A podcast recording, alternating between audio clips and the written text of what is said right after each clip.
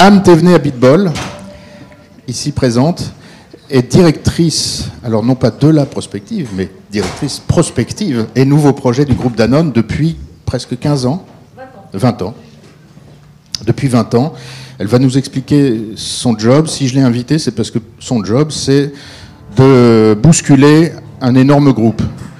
Et euh, vous allez voir, c'est super intéressant. Et Béatrice, le CERF, ici présente, qui est créé avec Yann, ici présent aussi, un, cabinet de transformation, euh, un accélérateur de transformation culturelle pour les entreprises, animera, le cabinet s'appelle Workissim, animera la discussion une fois que Anne nous aura présenté ses, ses idées. Donc je vous laisse. Merci beaucoup. C'est de la Nestlé, hein, enfin bon. Bonjour, ça me fait plaisir de venir euh, effectivement partager avec vous euh, des recettes extrêmement simples euh, sur la créativité, puisque effectivement vous allez le voir. Enfin, j'ai essayé de, voilà, de structurer cette présentation pour montrer que vous pouvez tous le faire, tout simplement. Alors, donc j'ai, puisque voilà, je suis en face d'étudiants, je suis repartie très rapidement sur mes études et pour vous dire que finalement, j'ai toujours euh, été un petit peu flottante. Alors il y a euh, Martin Koulungu Banda qui a écrit un livre qui s'appelle la driftologie. La driftologie, c'est la science du flottement. C'est-à-dire cette capacité d'attraper des opportunités qui passent. Et finalement, donc, moi j'ai voilà, ce qui est j'ai pas tout, j'ai fait un petit peu les choses comme ça qui m'ont fait, qui m'ont fait plaisir. Par exemple, euh, euh, totalement par hasard au lycée, je décidais que j'allais au CELSA non pas pour ce que ça allait m'amener, c'est-à-dire faire du marketing ou de la pub, mais parce que je trouvais intéressant les études en elles-mêmes. Comme il fallait avoir deux ans d'études supérieures pour passer le, concours, euh, bah, du coup, je suis allée à l'université de Paul Valéry et j'ai fait du grec moderne, ce qui est extrêmement utile dans la vie de l'entreprise. Voilà, tout ça pour vous dire, voilà, j'ai toujours essayé au fond, je me rends compte, j'ai fait des choses euh, par plaisir, d'abord, sans forcément avoir une finalité, mais parce que ça m'intéressait et que ça me faisait plaisir. Ensuite, j'ai donc démarré dans la pub, euh, où là, euh, venant de ce petit village là qui s'appelle Nyons, donc dans la Drôme, c'est pas évident de rentrer dans la pub puisqu'il y avait beaucoup de fils d'eux à l'époque, de filles d'eux, et moi j'étais fille d'agricultrice, donc ça, ça aidait pas forcément non plus. Donc là encore des hasards, des rencontres. Euh, jusqu'à arriver dans cette agence-là, euh, CLMBBDO, et c'est là où je vais parler de l'épluchage d'oignons, qui est, euh, en résumé, comment, au fond, on arrive à être au plus près de, de, qui on est. Alors, du coup, pour vous expliquer très précisément ce qui s'est passé, donc j'étais une commerciale au départ chez CLM, euh, voilà, euh, moyenne, sympathique, euh, comme relationnel, mais rien de plus. Et un jour, il y a quelqu'un qui vient, comme nous on est là, voilà, en face de vous, nous, nous raconter donc des histoires de, de, leadership et nous parle de Björn Borg. Et nous raconte cette histoire que Björn Borg donc, avait un entraîneur et puis et qui lui disait euh, euh, Tu es vraiment très très bon en, fond de cours, mais tu vraiment pas bon à la volée, donc faut vraiment travailler ta volée. Puis voilà, on connaissait toujours pas Björn Borg. Et puis un jour, il a un autre entraîneur qui arrive, il lui dit Tu es très très bon en fond de cours, mais tu vraiment pas bon à la volée. Alors tu sais quoi? Tu vas être une bombe en fond de cours, et puis on va laisser tomber la volée. Et moi, pour moi, ça a été une révélation. Parce que moi, j'ai un cerveau droit euh, créatif, intuitif, euh, qui fonctionnait bien, mais je passais beaucoup de temps pour essayer de remettre un peu le cerveau gauche à niveau, tout ce qui est euh, finance, structure, etc. Et alors là, l'autorisation totale, je vais laisser tomber le cerveau gauche et je vais hypertrophier le cerveau droit. Donc voilà, c'est ce que j'appelle les épluchages d'oignons petit à petit, avec en plus un, Philippe Michel, donc patron de, de CLMBBDO, cette agence de pub, qui disait au fond l'école, elle vous apprend à raisonner, elle vous apprend pas à penser. Or, votre monde intérieur est grand et il faut laisser émerger ses intuitions. Et ça aussi, ça a été extrêmement important pour moi. Euh, je me fie énormément aujourd'hui à mes intuitions et se connecter à ces intuitions, c'est quand même un entraînement. Hein. C'est pas, c'est pour ça que j'appelle ça l'épluchage d'oignons. Il faut laisser quelques couches, euh, notamment quand on apprend. Euh, euh, à l'école où il faut toujours quand même, hein, on est dans le pays de Descartes, rationaliser et tout. Donc euh, voilà. Encore qu'aujourd'hui, on en parle beaucoup plus hein, du quotient émotionnel, tout autant que du QI. Et ensuite, donc, je dirigeais le planning stratégique de cette agence de, pub. Hein, je suis devenue planeur stratégique. Et j'ai été euh, appelée par cette personne qui s'appelle Franck Ribou et qui a été le président de PDG de Danone jusqu'il y a trois ans. Et j'ai passé donc du coup 17 ans à ses côtés. Alors, il m'a recruté pour faire ça. D'accord? C'est-à-dire que donc, je suis directrice prospective et nouveaux concepts, chargée de développer toute idée susceptible de faire avancer le groupe Danone ou ses marques au niveau marketing social, social ou sociétal. Hein. yes Le monde est à moi. Et alors, l'autre truc qui fait rire en général quand il y a des patrons d'entreprise dans la salle, ça leur plaît beaucoup, c'est que dès le départ, il m'a dit, vous n'aurez ni équipe ni argent ben voilà, tant qu'à faire. Euh, donc le monde, euh, voilà, je pouvais faire tout ce que je voulais, et puis il fallait quand même avoir des résultats, mais sans équipe et sans argent. Et c'est ça qui est absolument génial. Il était extrêmement malin. C'est ça qui fait que je passe mon temps à me renouveler, et c'est ça aussi qui fait que, au fond, je pense que c'est ça qui fait que la, presse, enfin, voilà, est, assez sidérée parce que vous allez voir, donc j'ai accompli certaines choses que vous connaissez, entre autres, peut-être, j'espère. Euh, mais en tout cas, euh, si je mets ça là, c'est que donc ça impressionne.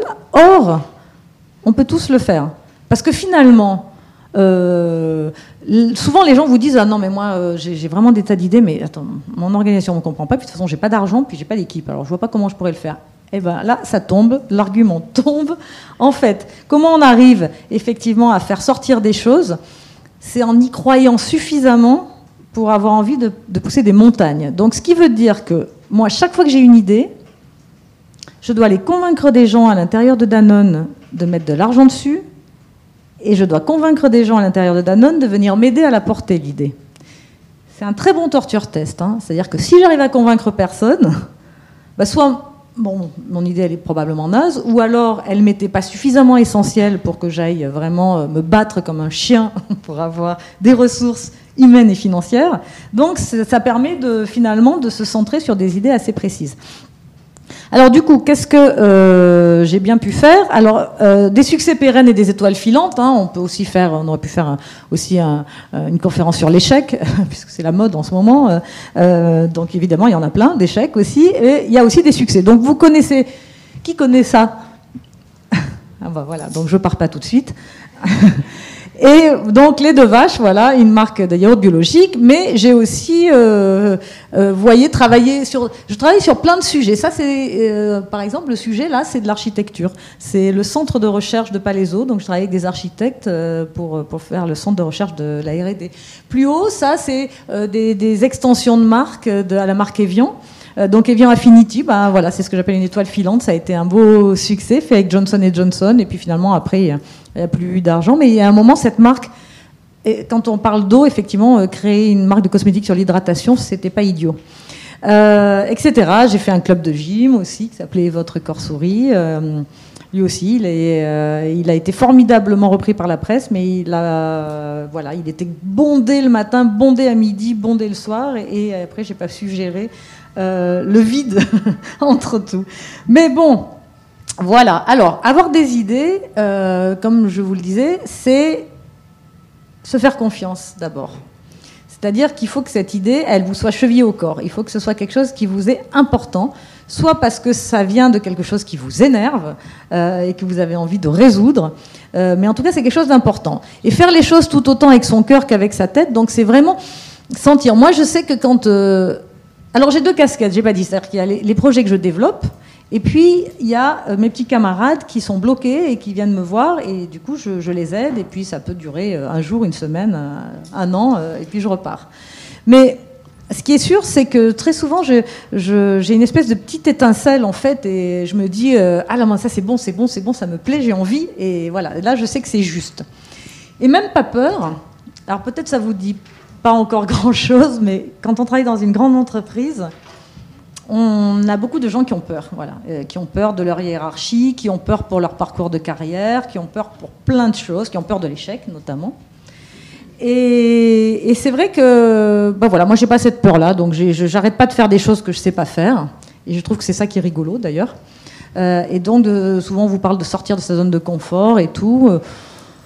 Bon, ben moi je me dis, euh, voilà, si je, ben, si je me plante, c'est que c'était pas mûr ou c'est que ça me tenait pas si à cœur, etc. Et puis je repars sur autre chose. En tout cas, voilà, souvent je dis à mes petits camarades de Danone, euh, ne soyez pas un bon petit soldat, parce que s'il y a quelque chose qui vous dérange, il faut le dire, parce que si ça vous dérange vous, ça va probablement déranger des consommateurs aussi. Donc c'est des signes, voilà, c'est des signes de vigilance qui sont intéressants. Alors, on va prendre des cas concrets pour voir ce qui se passe. Donc les deux vaches, comment ça s'est passé On, s'est lancé en 2006. En 2006, euh, donc mes camarades de, Danone, justement, euh, des produits laitiers, me disent oh, ça, on voudrait bien lancer du bio et tout. Est-ce que tu pourrais nous aider? Moi, je leur dis, vous savez, pour moi, le bio, c'est un combat, quoi. C'est militant. Euh, si c'est pour se lancer entre Activia, euh, Pruno et Danette au chocolat, c'est bien. Vous savez bien le faire, mais euh, je sais pas. Et puis là, bon, j'écoutais quand même mollement, j'ai participé à des réunions. Et un jour, quelqu'un vient et explique que les fermiers biologiques, en fait, il faut à peu près 2 à 3 ans pour se convertir. À l'issue de leur de conversion, il y a 40% de leur lait qui repart en conventionnel. Parce qu'en fait, il n'y a pas assez de gens qui s'intéressent au bio. C'était en 2006 chose évolue très très vite.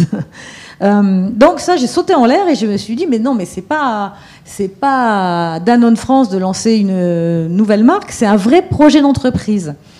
Euh, on va sauver les fermiers du bio, voilà, on va les aider à, on va les aider à, trouver des débouchés pour leur, pour leur lait. Et là, en fait, voilà la problématique. Donc, comment entrer sur un marché où on n'est pas le bienvenu parce qu'en fait, les gens du bio détestaient Danone. Danone, la grosse boîte qui fait des profits, donc très très très loin de, voilà, de ce qu'ils ont euh, dans leur mode de fonctionnement.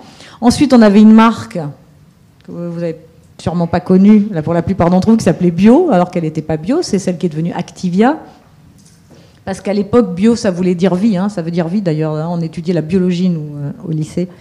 donc, euh, bon, il se trouve que ça s'est appelé bio, mais dans d'autres pays, ça s'appelle organique. Bref, euh, donc bio, ça venait effectivement en confrontation avec le mouvement biologique. Donc ça, c'était un petit problème euh, aussi qu'on avait eu. Parler à des gens qui n'aiment pas les grandes compagnies et en utilisant des leviers qui ne nous sont pas familiers, puisque à l'époque et encore plus aujourd'hui, hein, le mot marketing est un gros mot dans le milieu du bio. Ça veut dire manipulation. Donc, vous voyez, le challenge était assez simple. Euh, donc, il fallait trouver un rôle à jouer. Et comme je vous l'ai dit, ce rôle, c'était on va sauver les fermiers du bio, on va les aider à trouver euh, des débouchés. Et pour ce faire, oui, donc, parce qu'en fait, on constate qu'en 2006, le bio euh, était incompris. Alors, euh, d'abord, effectivement, les, ceux qui consommaient pas bio trouvaient que le bio était pas bon, triste, austère, et puis ils voulaient pas pousser la porte des magasins spécialisés qui trouvaient à l'image du bio triste, austère, etc. Euh, et puis aussi, il n'avait aucune. En France, comme on est quand même, la plupart d'entre nous assez proches, euh, il y a des marchés, on est proches, on connaît tous les agriculteurs dans nos familles, etc. Euh, on ne s'imagine pas que c'est un, un, pays qui est très consommateur de pesticides et insecticides, même le premier en Europe. Donc, à quoi sert le bio On ne savait pas très bien. D'autre part, l'environnement n'était pas une préoccupation encore en 2006. En 2007, il y a un changement, un retournement de situation, un peu. Il y a le film de Al Gore qui s'appelait Une vérité qui dérange et qui commence à raconter quand même euh, les impacts qu'on peut avoir, euh, nous humains, euh, sur voilà, réchauffement climatique, etc. Donc, il a fallu en fait se doter de deux petits porte-paroles. Donc, nous avons la vache à lunettes que certains confondent avec moi, mais euh, c'est un pur hasard. Et la vache avec les taches en forme de fleurs, parce qu'on était deux effectivement à, monter cette, euh, le cerveau droit et le cerveau gauche, hein, à monter cette, euh, cette marque. Et la vache à lunettes a un rôle pédagogique, elle vient expliquer ce qu'est le bio. Et la vache avec les taches en forme de fleurs et la petite frange, elle vient rendre un sujet un peu austère et, et triste, un peu léger, joyeux. Et effectivement, le résultat est que de tout de suite, on a euh, contribué à, faire euh, grandir le bio, à la grande joie de tous les acteurs du bio dont nous sommes très amis maintenant avec eux, euh, et notamment en attirant les familles avec enfants, etc., en démocratisant le bio, en étant en supermarché, etc. Et en ayant effectivement des méthodes de marketing un peu particulières. Donc vous me reconnaissez, hein, je suis là. Euh, ça, c'est par exemple, on est venu squatter l'inauguration du tramway. Euh, vous voyez, les deux vaches aiment regarder passer le tram. Alors tout à coup, il y a les, puisque tu aimes les anecdotes, Lucas, une pour toi. Il y a des gens qui les, la sécurité de la RATP nous a foncé dessus, des gros bras et tout. Alors nous, on était avec nos têtes de vache ils nous ont délivré une autorisation de rester en disant c'est trop génial ce que vous faites. On était là avec nos pancartes, vive le tram.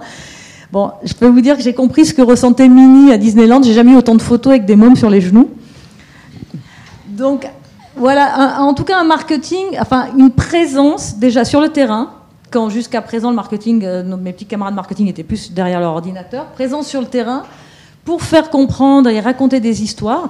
On avait beaucoup d'étudiants qui venaient nous aider, mais qui étaient en, école agro, euh, en agro, euh, donc ils savaient de quoi ils parlaient. Hein.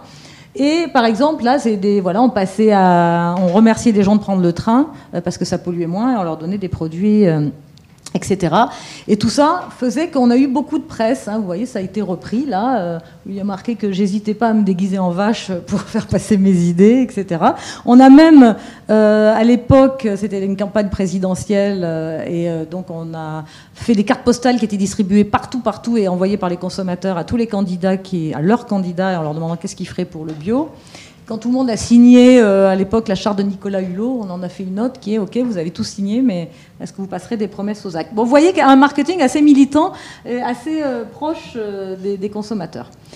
Et voilà, donc euh, aujourd'hui, où on en est, qu'est-ce qu'on fait? Parce que maintenant tout est bio, beaucoup de choses sont bio, donc il faut encore faire un pas en avant.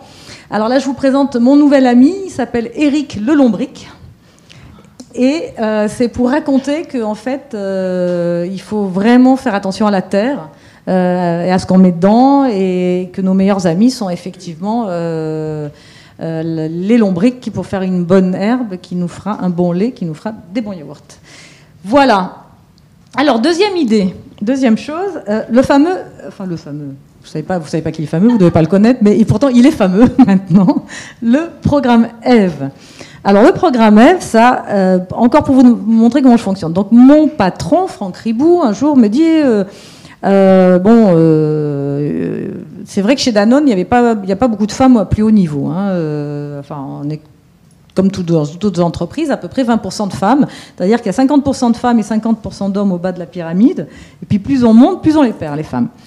Et du coup, un jour, voilà, Franck Ribot me dit, ça serait bien que vous vous mettiez avec d'autres entreprises et qu'on fasse, voilà, bouger tout ça. donc, organisez-moi quelque chose. Et là, moi, je le regarde, mais atterré, en disant, mais, pourquoi moi? Moi, je ne suis pas aux ressources humaines. J'ai horreur d'organiser les trucs en plus. Et puis, euh, les hommes, les femmes, enfin, c'est un sujet ne m'intéresse pas du tout. quoi. Et il m'a dit, bah, justement, ça m'intéresse, moi, de voir comment vous allez le prendre. Ok, donc, vous avez un sujet, mettez-vous dans, ma situation, qui sera sûrement la vôtre à certains moments. Vous avez un sujet qui ne vous intéresse pas. En plus, vous n'avez pas d'équipe et vous n'avez pas d'argent. Et vous devez juste changer la place des femmes dans les entreprises. Donc, vous allez le prendre, le sujet, puis vous allez le tordre de manière à ce que ça devienne votre sujet. Alors comment on fait? Euh, Déjà, vous cherchez. Moi, je m'en fous. Les hommes, les femmes, euh, c'est vrai que c'était pas trop. Voilà. Par contre, par contre, ce qui m'intéresse, c'est que les gens soient eux-mêmes. Et je m'aperçois quand même qu'il y a beaucoup de femmes. Moi, quand je suis arrivée chez Danone, en fait, euh, bah, finalement, la personne qui m'avait le plus mal accueillie, c'était une femme. Euh, parce que il euh, y a beaucoup de femmes qui, sacrifient beaucoup de choses pour réussir et qui du coup euh, disent ben, on va pas aider les petites camarades derrière alors que moi j'ai sacrifié plein de choses. Donc première chose. Deuxième chose, il y a des, études qui montrent que quand un poste est proposé, si un homme ça l'intéresse, il postule et une femme elle attend qu'on vienne la chercher. La plupart du temps. Alors, vous n'êtes pas encore, euh, pour la plupart d'entre vous, rentrés dans le monde de l'entreprise, donc ça peut-être ça vous paraît euh, complètement dingue, mais c'est quand même ce qui se passe. Les femmes ont tendance à penser que euh, si elles travaillent bien, si elles font bien les choses, elles vont être vues, puis, et puis voilà, ça va être mérité. et or, il faut faire les choses et il faut le faire savoir. ça, c'est un point que les hommes sont plus doués que nous pour ça. Euh, et euh, dernier point d'étude, il y a euh, aussi un poste des études qui montrent que quand une femme a 50% des compétences, un homme a 50% des compétences, il y va. Il dit le reste j'apprendrai au fur et à mesure, ce en quoi vous avez raison, vous les, parce que c'est ça qui fait l'intérêt d'un job. En revanche, une femme, il faut qu'elle ait 80% des compétences pour se sentir légitime. Hein. Fameux syndrome d'imposture. Donc, bref, je suis partie de ça en me disant, au fond, moi, euh, j'ai envie euh, d'aider les femmes à prendre confiance en elles et d'aider les organisations, donc la plupart du temps les hommes, à prendre conscience des différences de fonctionnement des femmes. Et que donc, on va assumer qu'on a une co-responsabilité dans le plafond de verre.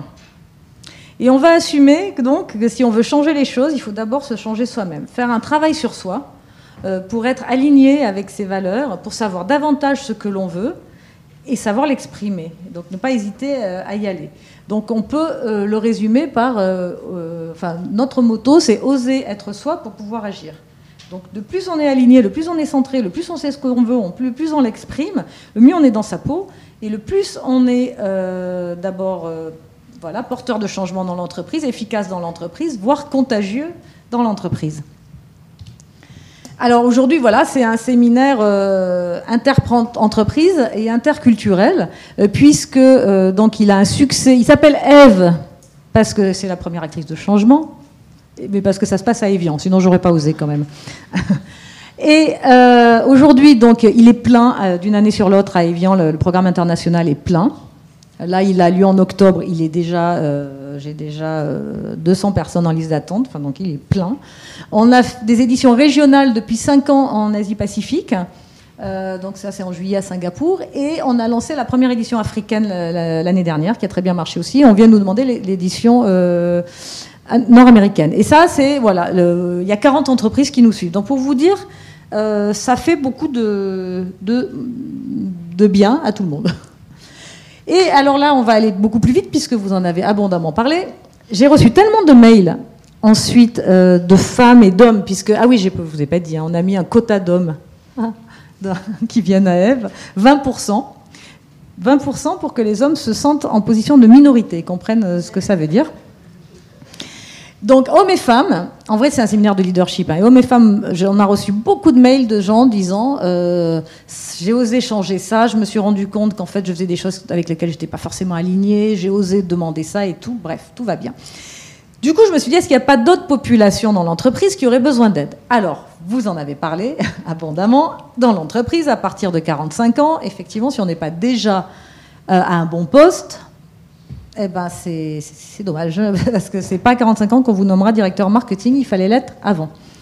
Et puis je me suis dit, oh là là, toujours parler des, effectivement des seniors comme étant une case, ça, ça, me, ça me casse les pieds. Et au fond, il y avait aussi, il y a aussi pas mal de jeunes, notamment qui viennent me voir, moi, qui me disent, tu sais, comme, je, en fait, je me sens super formaté, j'ai envie de faire plein de choses, et mon patron me dit, attends, tu fais déjà ce qu'on te demande, puis on verra après, et je me sens à l'étroit. Et on sait d'ailleurs qu'il y a un turnover euh, de jeunes qui ont envie de, de voilà, de changer d'entreprise ou de monter leur propre entreprise, etc. Et puis, au fond, je me suis dit, il y a la génération du milieu aussi qui, elle, elle est du coup euh, écartelée entre des pratiques de, baby boomers euh, euh, et, des, ou des comportements de baby, baby boomers et des pratiques de Gen Y.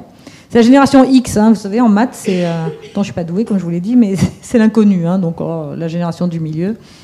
Elle plane. Alors, du coup, je l'ai appelée Octave, ça me faisait marrer d'avoir une famille à prénom. Et Octave, l'idée, c'est que l'entreprise serait comme un piano, sur lequel on ne jouerait que sur les deux octaves centrales, traditionnellement, la génération au pouvoir entre 30 et 50, négligeant les octaves graves euh, et les octaves aiguës. D'ailleurs, j'ai envoyé votre photo sur l'âge perçu euh, à la communauté octave en leur disant octave grave, aiguë et jeune, que c'est quoi votre. Enfin, aiguë et grave et centrale, c'est quoi votre perception? Et cette fois, on est toujours sur l'oser être soi, hein, puisqu'on part de cette conviction profonde que si on veut changer les choses, il faut d'abord se changer soi-même. Et c'est génial parce qu'en même temps, ça veut dire qu'on est une bonne ressource. Soi-même est une bonne ressource. On n'est pas obligé de toujours attendre que les autres fassent les choses pour vous. On est plus en maîtrise que ce qu'on l'imagine. Donc oser être soi et être acteur dans un monde qui bouge. Parce qu'en fait, le sujet, au fond, ce n'est pas les générations.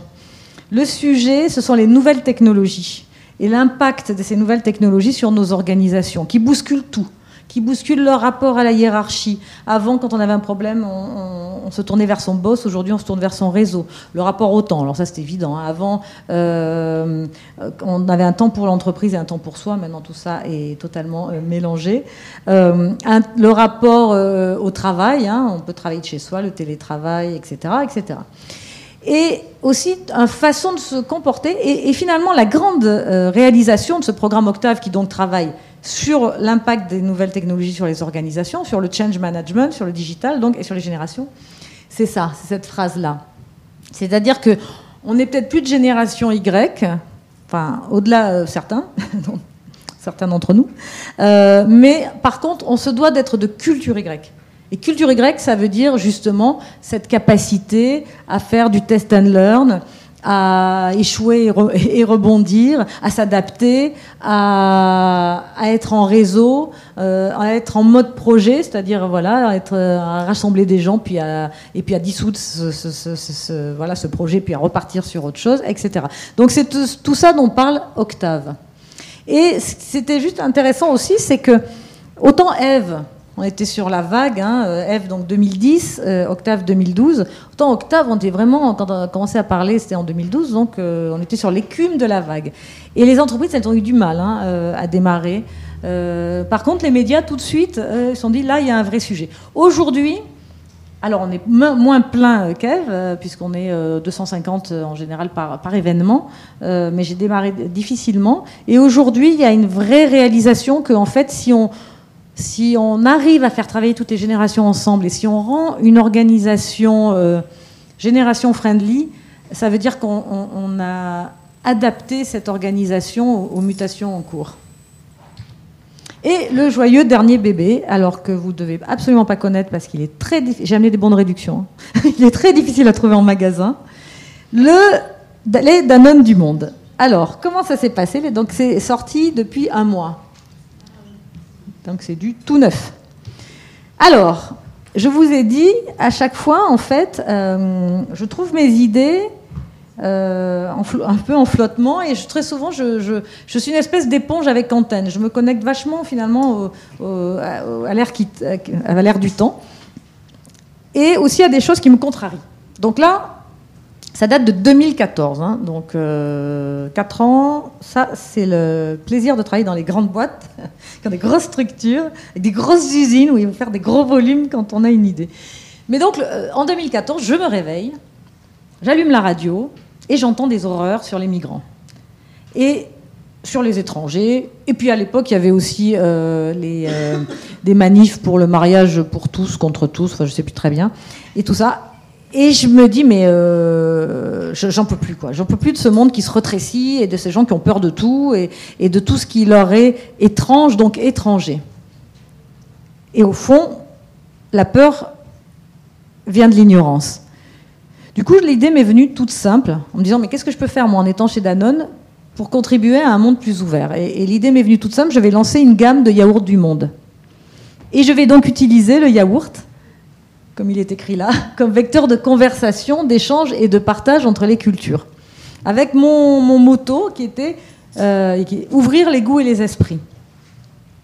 Alors, du coup, qu'est-ce qu'on a fait? On a fait venir euh, des produits du monde entier, on les a tous goûtés et on a décidé de sortir une gamme qui soit un peu différente de ce que vous connaissez déjà, mais pas trop bizarre. Hein. On vous a évité le yaourt avec la croûte épaisse dans lequel on attaque au couteau. Je dis ça, je, je veux bien faire des produits un petit peu euh, niche, mais là, c'était, c'était vraiment la lucarne de la niche. Alors voilà pour résumer. Euh, moi, chaque fois que je crée une marque, en fait, hein, donc issue de ce que je vous ai dit de, CLMBBDO, de Philippe Michel, etc., euh, pour moi, une marque, elle est supérieure à la somme de ses produits. elle doit avoir une vision. Qu'est-ce qu'elle vient faire sur ce marché? Je vous ai raconté les deux vaches. Hein, qu'est-ce qu'on venait faire de plus eh ben, Sauver les fermiers du bio. Euh, et une mission. Donc la vision, c'est la diversité et source de richesse. La mission, c'est ouvrir les goûts et les esprits. Et la marque, en fait, euh, c'est bon, The Danone of the World parce qu'en fait, c'est une marque qui a été lancée simultanément euh, en Angleterre, en Italie, en France et qui va être lancée en Espagne, en Roumanie, etc. Petit à petit, elle fait son chemin. Donc vous voyez une gamme une icône, parce que j'avais vu avec les deux vaches, les gens écrivent beaucoup aux vaches, donc j'avais envie de me doter de nouveau d'une icône. Alors, il s'appelle Dany, euh, Dany, c'est en hommage à Daniel Carasso. Daniel Carasso, c'est le fondateur de Danone, euh, fils de Isaac Carasso, et euh, Danone, ça vient de Daniel. Voilà, c'est petit Danon.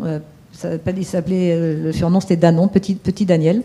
et d'ailleurs, Emmanuel Faber, notre nouveau président, me faisait remarquer qu'eux-mêmes étaient déjà des migrants, puisqu'ils étaient passés de Thessalonique en Suisse, en Espagne, où ils ont fondé Danone, parce que Danone, le premier Danone est espagnol.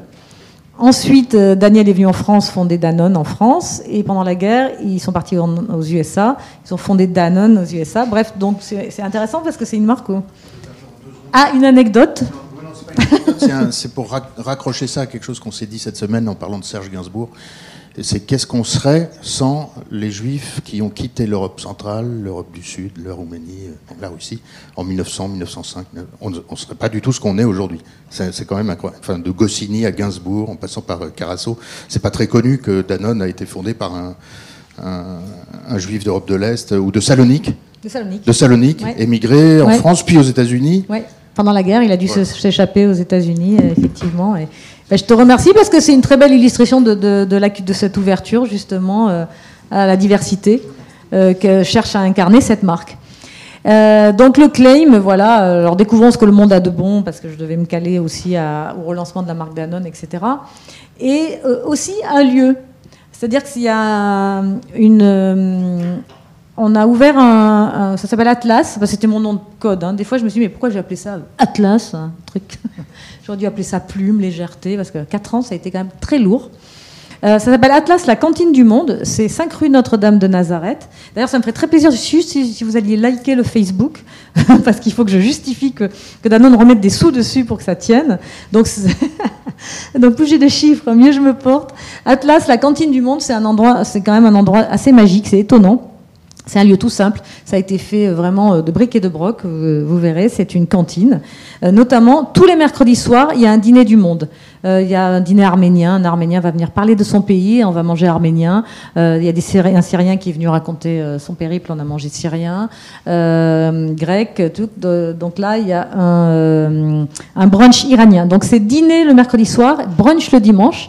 Et vous pouvez regarder, donc c'est Atlas, la cantine du monde, et euh, c'est voilà 20 euros le dîner, et on a toute une soirée. Et ce qui est très chaleureux, c'est qu'il y a plein de gens qui viennent tout seuls, il y a plein d'étrangers qui disent ah, mais nous on n'avait jamais eu l'occasion de parler avec des Français, là, euh, voilà, c'est très accueillant et très simple. Et ça vient surtout euh, être une preuve de cette démarche. Notre-Dame de Nazareth Oui. 5 rue Notre-Dame de Nazareth, absolument. À côté de République, exactement. Et donc, euh, voilà, il y a un site internet euh, euh, et, un Facebook. et donc, alors évidemment, moi, je, voilà, je, vous raconte des histoires de société, de vision, etc. Puis derrière, il y a des gens qui ont des... Il a fallu investir, qui ont dit, oui, c'est gentil, mais alors en termes de business, là, c'est quoi? Alors là, je, je post-rationalise extrêmement bien, bien sûr. Je dis, mais attendez, vous rigolez, vous avez... Qu'est-ce qui s'est passé sur le linéaire des produits laitiers frais depuis quelque temps? Pas grand-chose. Là, c'est une véritable révolution, puisque nous ouvrons des nouveaux usages et des nouveaux moments de consommation. Le laban, par exemple, euh, il, euh, il, peut se cuisiner. Et puis il se boit. Euh, il est un peu salé. Il n'est pas assez salé à mon goût. Euh, et, au goût de les Turcs le salent plus. Mais après, alors, on rentre dans d'autres considérations. le goût du français, le Nutri-Pride de Danone où on doit être nutritionnellement correct, etc. Bref, il est légèrement salé. Hein. Moi, je vous le conseille à l'apéritif avec euh, de la menthe et une tranche de citron. Hein, ça, vous, changera de spritz. Alors, le lassi d'Inde avec un petit goût sucré, celui-là. Le skir, complètement dingue, euh, parce qu'il vient d'Islande, c'est le secret euh, forme des vikings, extrêmement protéiné, sans matière grasse, avec une texture de fou. C'est ça qu'il a fallu aussi acheter comme machine, hein, ça s'appelle l'ultrafiltration. Ça qui a pris du temps aussi. Euh, justifier les achats des machines, installer les machines.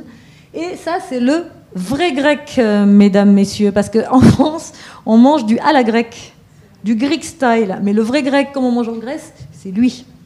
Voilà, donc je, je n'oublie pas de laisser des bons de réduction là pour que vous les goûtiez. Parce que c'est important en fait de les goûter. Une fois, franchement, c'est génial. Une fois qu'on les a goûtés, ça tourne bien. Tu vas partir en acheter tout de suite? Non mais euh, il y a un monopole. Alors, et contrairement au petit dessin qui, illustre et qui dit juste c'est à boire, nous avons banni la paille, parce que la paille, vous savez, c'est très mauvais pour l'environnement. Euh, et voilà. Et donc, nous avons le premier opercule canette pour un pot de yaourt. Donc, c'est quand même beaucoup d'innovation. Même le packaging, vous, avez, vous allez voir, est assez joli et euh, très bavard, hein, comme moi. C'est-à-dire qu'on a écrit plein de choses parce que c'est comme je vous l'avais dit, c'est un, support pour raconter des histoires de culture, mais aussi pour raconter des histoires d'usage. Donc c'est vendu par deux et c'est très bavard. Alors on a fait une affiche, euh, voilà, une, des affiches. Alors ça c'est le rêve de tout marketeur comme affiche. C'est mon produit en gros plan, mais il est tellement joyeux.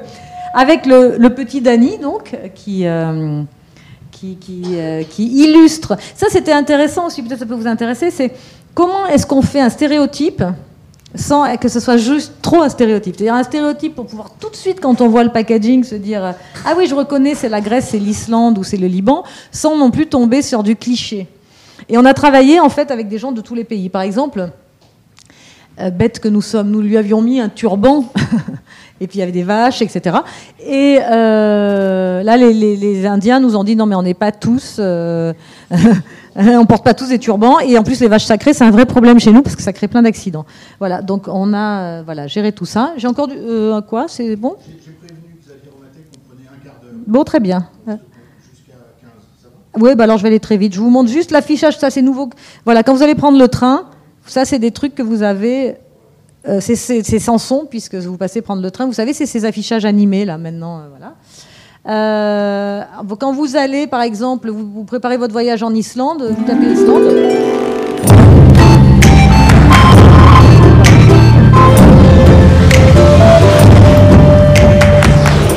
Alors vous avez des petits tags online et on a créé une web série. N'avait pas beaucoup de sous, hein. alors je suis un peu la spécialiste de pas beaucoup de sous, mais euh, et donc on a créé une web série qui est, euh, je sais pas pourquoi c'est écrit en anglais, j'ai oublié de le traduire. c'est les colloques du monde. Donc c'est à mi-chemin entre Friends et l'auberge espagnole. Alors, c'est plein de petits films. Il y en a qui sont juste sur ce qu'on appelle des tutos, c'est-à-dire pour vous raconter comment on utilise ce produit. Hi, Kifkon, ça va? Moi c'est Elias et je suis libanais. Ça, c'est un Laban avec un L comme Liban et comme Love. Laban, Liban, Love. On a été tourné à la cantine du monde. Allez, je résiste pas.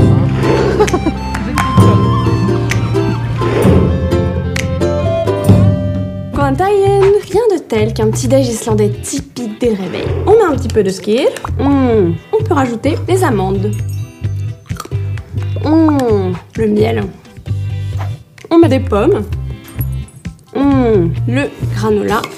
Allez, alors du coup, eh bien, il n'y en a plus. Voilà, et comme je vous l'ai dit, euh, d'accord les tutos, mais on parle aussi des pays. Donc il y a des tas de choses culturelles. Stop C'est le troisième depuis 30 minutes. Si tu mets pas la cuillère, comment tu veux que je comprenne? C'est quoi l'histoire de la cuillère? En Turquie, quand on veut plus, on met la cuillère sur la tasse, comme ça. Et si tu veux encore, tu mets rien du tout. J'en veux. Tu veux. D'accord. J'en veux plus. Tu veux J'en veux plus. J'en veux. J'en veux plus. J'en veux. J'en veux. J'y vais. J'en veux plus. Alors vous découvrirez d'autres choses sur euh, voilà sur euh, donc les, les, les Danones du monde et surtout euh, notamment sur l'Islande vous verrez un truc très étonnant culturel. Alors la cantine je vous en ai parlé. Hein, et, donc voilà, j'ai écrit un petit manifeste euh, qui, résume pourquoi, euh, voilà, pourquoi on a fait ça.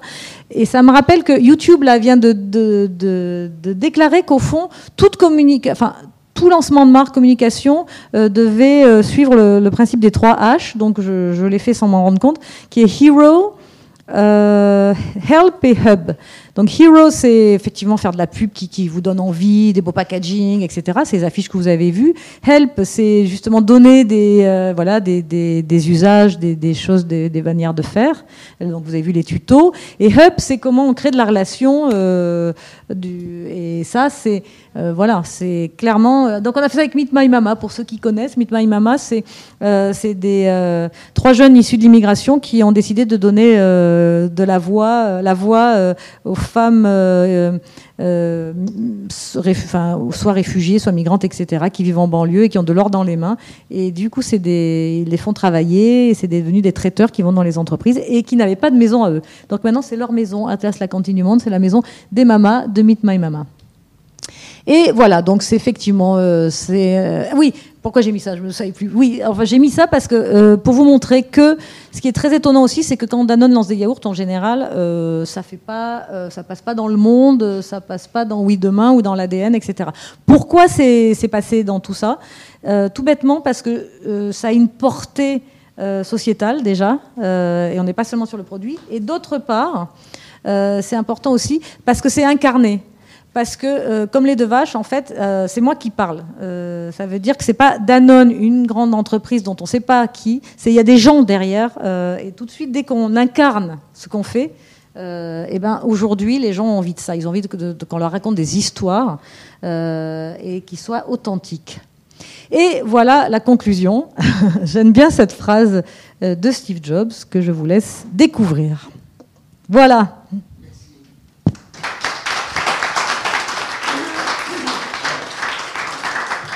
Merci beaucoup, Anne. C'est Béatrice qui. Merci Lucas. Béatrice Le Cerf, que je représente. Alors moi, ce que je vais, ce que je vais recommander à Lucas, c'est de peut-être jamais mettre deux femmes au même moment, en espérant qu'elles vont se partager une heure de conversation. Pas comme ça, je parle sous le contrôle de Marion ici présente. Euh, c'est grâce à Tao qu'on se connaît, Tao de. Absolument. Tao, que j'ai rencontré euh, en fait lors d'une conférence. Merci beaucoup Anne, parce que c'était absolument passionnant. Je pense que Danone a beaucoup de chance, et je pense que vous avez beaucoup de chance de travailler chez Danone, et que ce bouillonnement créatif a pris euh, des tas de formes différentes. Euh, il y a vraiment très peu de temps pour qu'on puisse échanger ou converser. Je voudrais juste vous poser une question un peu taquine, c'est de savoir ce que vous avez à, à voir avec Mars, puisque je crois que le festival en fait doit de toutes les sortes différentes, faire penser à un départ pour Mars Bah, ça serait à, Lucas d'y répondre, mais moi, ce que je peux vous dire, c'est qu'effectivement, au début, chez Danone, puisque ça fait quand même 20 ans, 20 ans hum, aujourd'hui que j'y suis, euh, ils m'ont pris pour une martienne, ça c'est clair. C'est-à-dire que qui est cette fille qui, qui débarque d'une agence de pub et qui se retrouve euh, directement euh, rattachée au président de Danone et qui en plus est électron libre dans la hiérarchie et comme ça a vocation à, travailler sur tout et n'importe quoi? Et ce qui est intéressant, c'est qu'en fait, au fond, cette, cette, cette, euh, ce poste qui est né de l'intuition de Franck Ribou, euh, qui est lui-même très intuitif, et aussi un bon coefficient euh, émotionnel, un beau quotient émotionnel, c'est qu'aujourd'hui, c'est en train de se développer, parce que ce mode de fonctionnement est exactement le mode de fonctionnement d'aujourd'hui. Et aujourd'hui, alors les gens théorisent, on parle de corporate hacking, Je suis un corporate hacker en fait, hein, qui empêche la structure de tourner trop en rond. On parle de storytelling, on parle de test and learn, etc. Oui, tout à fait. Nous, on a euh, en fait identifié, quand on a choisi le thème de la transformation culturelle et de la façon de pouvoir accélérer euh, sa prise en main par les collaborateurs, on a identifié que la rue était en avance sur l'organisation et que c'est l'air du temps, bien évidemment, aujourd'hui, qui doit ouvrir des voies dans l'entreprise de l'imagination, de l'intuition et pouvoir euh, ouvrir des portes parce que c'est dehors que ça se passe. Aujourd'hui, l'organisation est en retard, elle est cloisonnée, elle est rigidifiée, elle se débat dans des schémas en fait qui sont en pleine explosion. Et c'est vous qui partez en entreprise euh, qui êtes certainement les plus en avance. Je trouve ça très important qu'en fait vous le sachiez. C'est qu'en arrivant dans l'entreprise, euh, puisque vous allez partir, je crois, en, en premier poste ou en stage ou en master, euh, et finalement intégrer des équipes, vous allez voir à quel point euh, les silos existent encore, les hiérarchies euh, existent encore, alors que vous êtes porteur, vous, d'une agilité, d'une capacité à réagir et à transgresser, à transposer, à extrapoler. Donc il faut que vous vous, vous empariez. On a chez Workissim la chance de pouvoir euh, se faire confier parfois par des dirigeants courageux, parce que c'est bien à eux qu'il faut s'adresser en priorité. Euh, c'est toujours courageux finalement de changer de voie.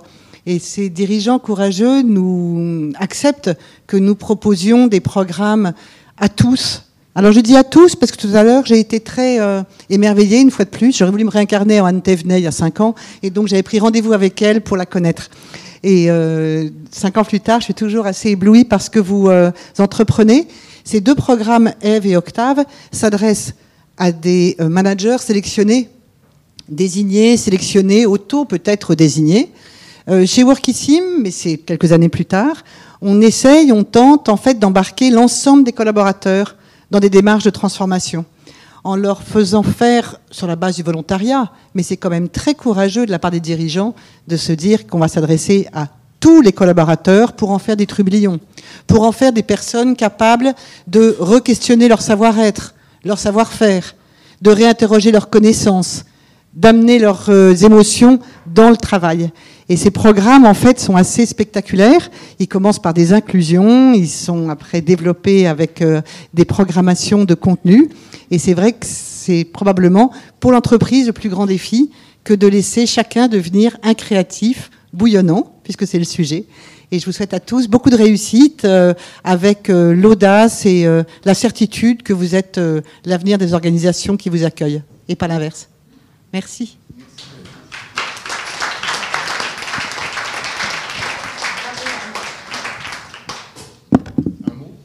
Un mot, un mot pour, pour conclure? Toi, Ou- tu veux faire un mot ou, la- ou les questions peut-être je sais pas. Tiffaine. Tiffaine Ilouz, qui était ici il y a... C'est sa bague. Il y avait deux Tiffen pour une seule fois.